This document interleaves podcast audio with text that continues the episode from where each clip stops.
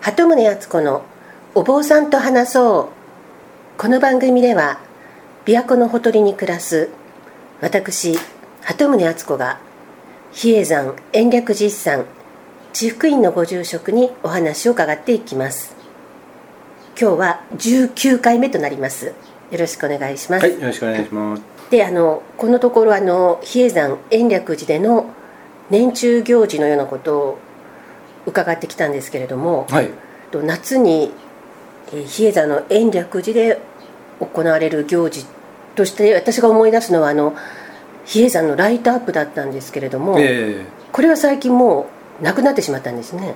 ーそうですね、まあ時期的に、まあ、ライトアップに適さないったらおかしいんですけど、ええ。結局日が長いから、はい。あのー6時7時に始めようとしてもまだ暗くないんですよね。あそれで結局9時まで、えーしてましたけれども実際暗い時間が少ないのでええ。お客さんも後半に集中してしまって、せっかく9時から程よい暗さになってきたのにあの終わってしまうというか。あそこで終わりに。そうですそうであすそれで非常に難しくなったんじゃないですかね。あでネット上ではいまだにその時の記事やええ。紹介が載っていて、あの電話がかかってきてあの「今年は何何日からですか?」って言われても「あのもうやってないんですけど」と言ってもネットに載っていたってお叱りを受けて 一回ネットに載ってしまうとその記事が書かれた年とかをちゃんと見ていただかないと今でもやっているというように、まあ、結構長くやってましたからはい、はい。誤解を与えてしまうのでやはり注意喚起というか、ええ。まあ、そういうことも考えていかないといけないなとも思いますしはい本当秋とかええ。に春とかまだ日が短い時にした方がものすごく幻想的な風景が見れると思うんですけれども8月のその琵琶湖花火大会に合わせてあ琵琶湖はい花火大会の後に、まあ、3日間4日間5日間とだんだん伸びていったんですけれども、ええ。あの琵琶湖花火大会からお盆までにかけて比叡山に来る人が少しでも楽しめたらということで始まって日数も増えていったという経緯がありますけどね、あちょうど、まあ、6年7年前にはもう終わりました。あもうそんな前に終わったんですね、えでこの間聞いたお話では、えーっと延暦寺の上でやる夏の行事というのは、まあ、阿弥陀堂ではい。お盆に行われる総エコーがあるという話でしたあの阿弥陀けど堂ではお盆のエコーをしてますけれどもちょうど真ん中の15日にええ。あの伝在出す芸家を同心にしてああの一番大きなあのお盆の総まとめとは変ですけれどもあはい。総エコーという名前で一つの大きな行事として法要をします。あ阿弥陀堂では毎日エコーの法要はされているけれども、はい。天台座スがお見えになるっていうのは普段はないわけですよね、はい。普段はその時の時間に集まった方々で、え1人ないし3人5人のお坊さんではい。お経をあげてもらえるんですけど、まあ、それはそれで長くて、あのしっかりはしてもらえるんですけど、はい。総エコーとなると大規模な法要になると思ってもらったら、阿弥陀堂はと東道にありますよね、はい。と根本中道から大講堂の前を通ってどんどん坂の上を登っていって一番上にあります。一番上にあるのが阿弥陀堂で、はい。そこがエコー法要のための専用のお堂と思っていけばいいんですかね。はい。でそこにはあの別に延暦寺に関係ない方とか天台宗の信者さんで担当ではない方でも誰でもあのお願いすればエコー法要をしてもらえる、そうですね。あのお名前を読み上げる文字があの書けるのであればええ。僧侶に読んでもらえますので外国人の方でもエコーはしてもらえます、はい、でそれは直前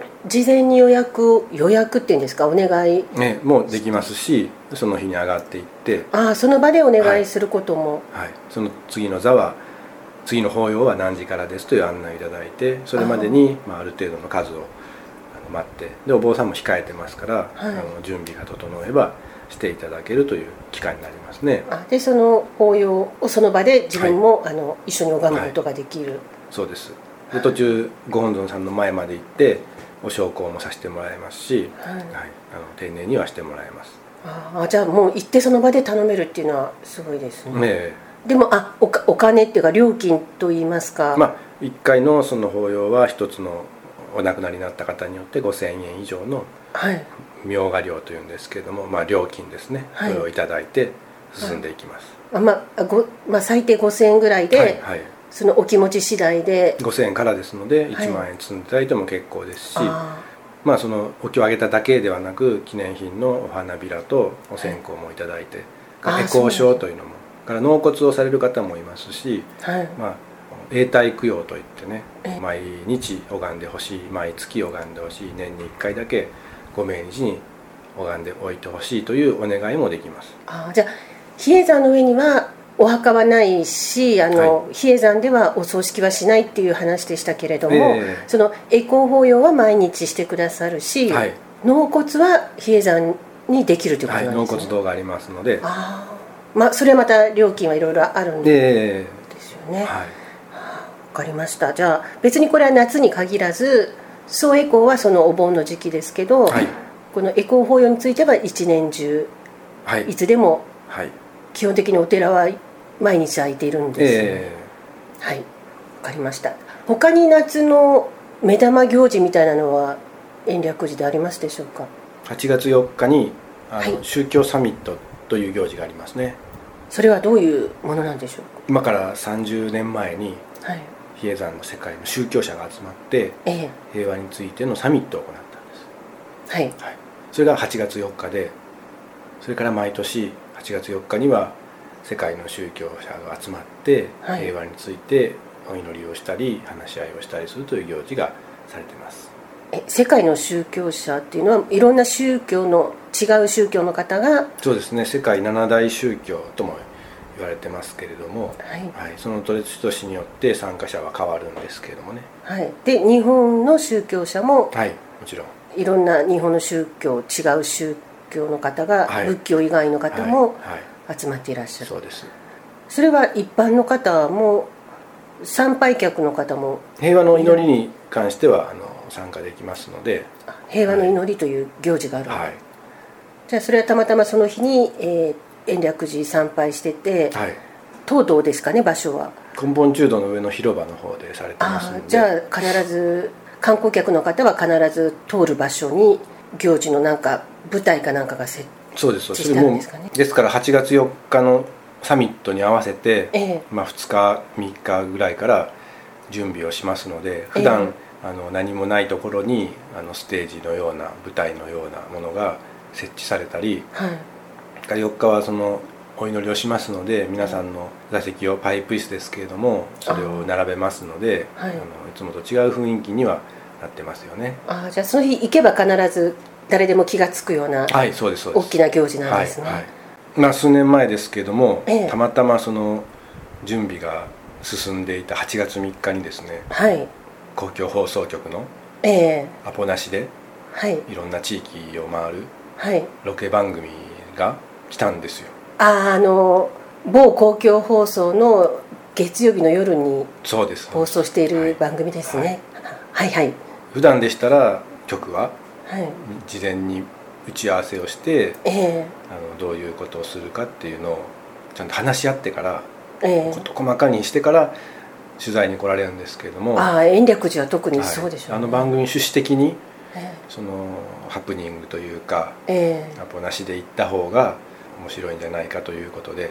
あ本当にアポなしなんですねあの番組は、はい来てくれたんですけれどもあの一番忙準備で忙しい日でしたので、えまあ、邪険に扱ってしまって出演されたタレントさんには非常に申し訳ないと思ったんですけれども。えああの結構あのかなりはい。有名な人気のイケメンタレントさんがいらしてたんですよね、はい。はい。であのもし万が一それが翌日だったらええ。もっと目も当てられないあ誰も対応できないぐらい忙しかった、まあその行事を取り上げてもらってあ面白かったかもしれませんけどもええ。どうなっていたかなと思うとすごく偶然というかあわざわざその8月3日に現れたというのも何かのご縁なのかもしれませんね。あああまああの放送局の方も事前に調べてなかったんでしょうね、どういう。そねでもあの私その後に、えー延暦寺参拝しましたけれどもお蕎麦屋さん地下にお蕎麦屋さんがありますよね。ねあそこにその撮影にいらしたタレントさんの写真が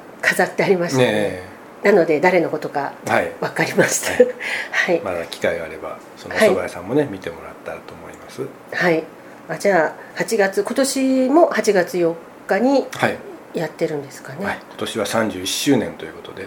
あそっか、はい。去年、えー、と2017年が、えーサミットは30周年ということでなんかはい。大規模だったというふうに伺ってますけど、今年はせ2018年は31周年はい。ということなんですね、えはい、でほ他に、えー延暦寺で8月何か今年何かやってらっしゃいますか、ーあの今年だけなんですけれども、はい、あの2018年だけはい、8月1日から、ええ。えー11月30日にまであの伝行大師1200年第4期記念としてですねはい。あの普段非公開の仏像をえーあの国宝殿というあの場所ではい。一般の方に見ていただけるように四宝殿という。はい。行事がえー今年だけ行われますね。8月1日から。11月30日まで。はい、はい。国宝殿っていうのはあの比叡山延暦寺の入り口入ってはい。すぐ左手にあるそうです。ところで普段から仏像などいえ。えろいろなものを展示してあるんですが、はい。その常設展とは別にはい。特別展が始まるという。えこれはかなり珍しいものが見られるんですか？ーそうですね。あの我々でも見たことがないものが出てくるというように噂は聞いてますし、はい。前期後期とあの分かれてますのでこの前の脅迫の国宝みたいに、ああ京都国立博物館はいそれくらいたくさんのものをどうも出してもらえるみたいなので。あそれはほぼ仏像。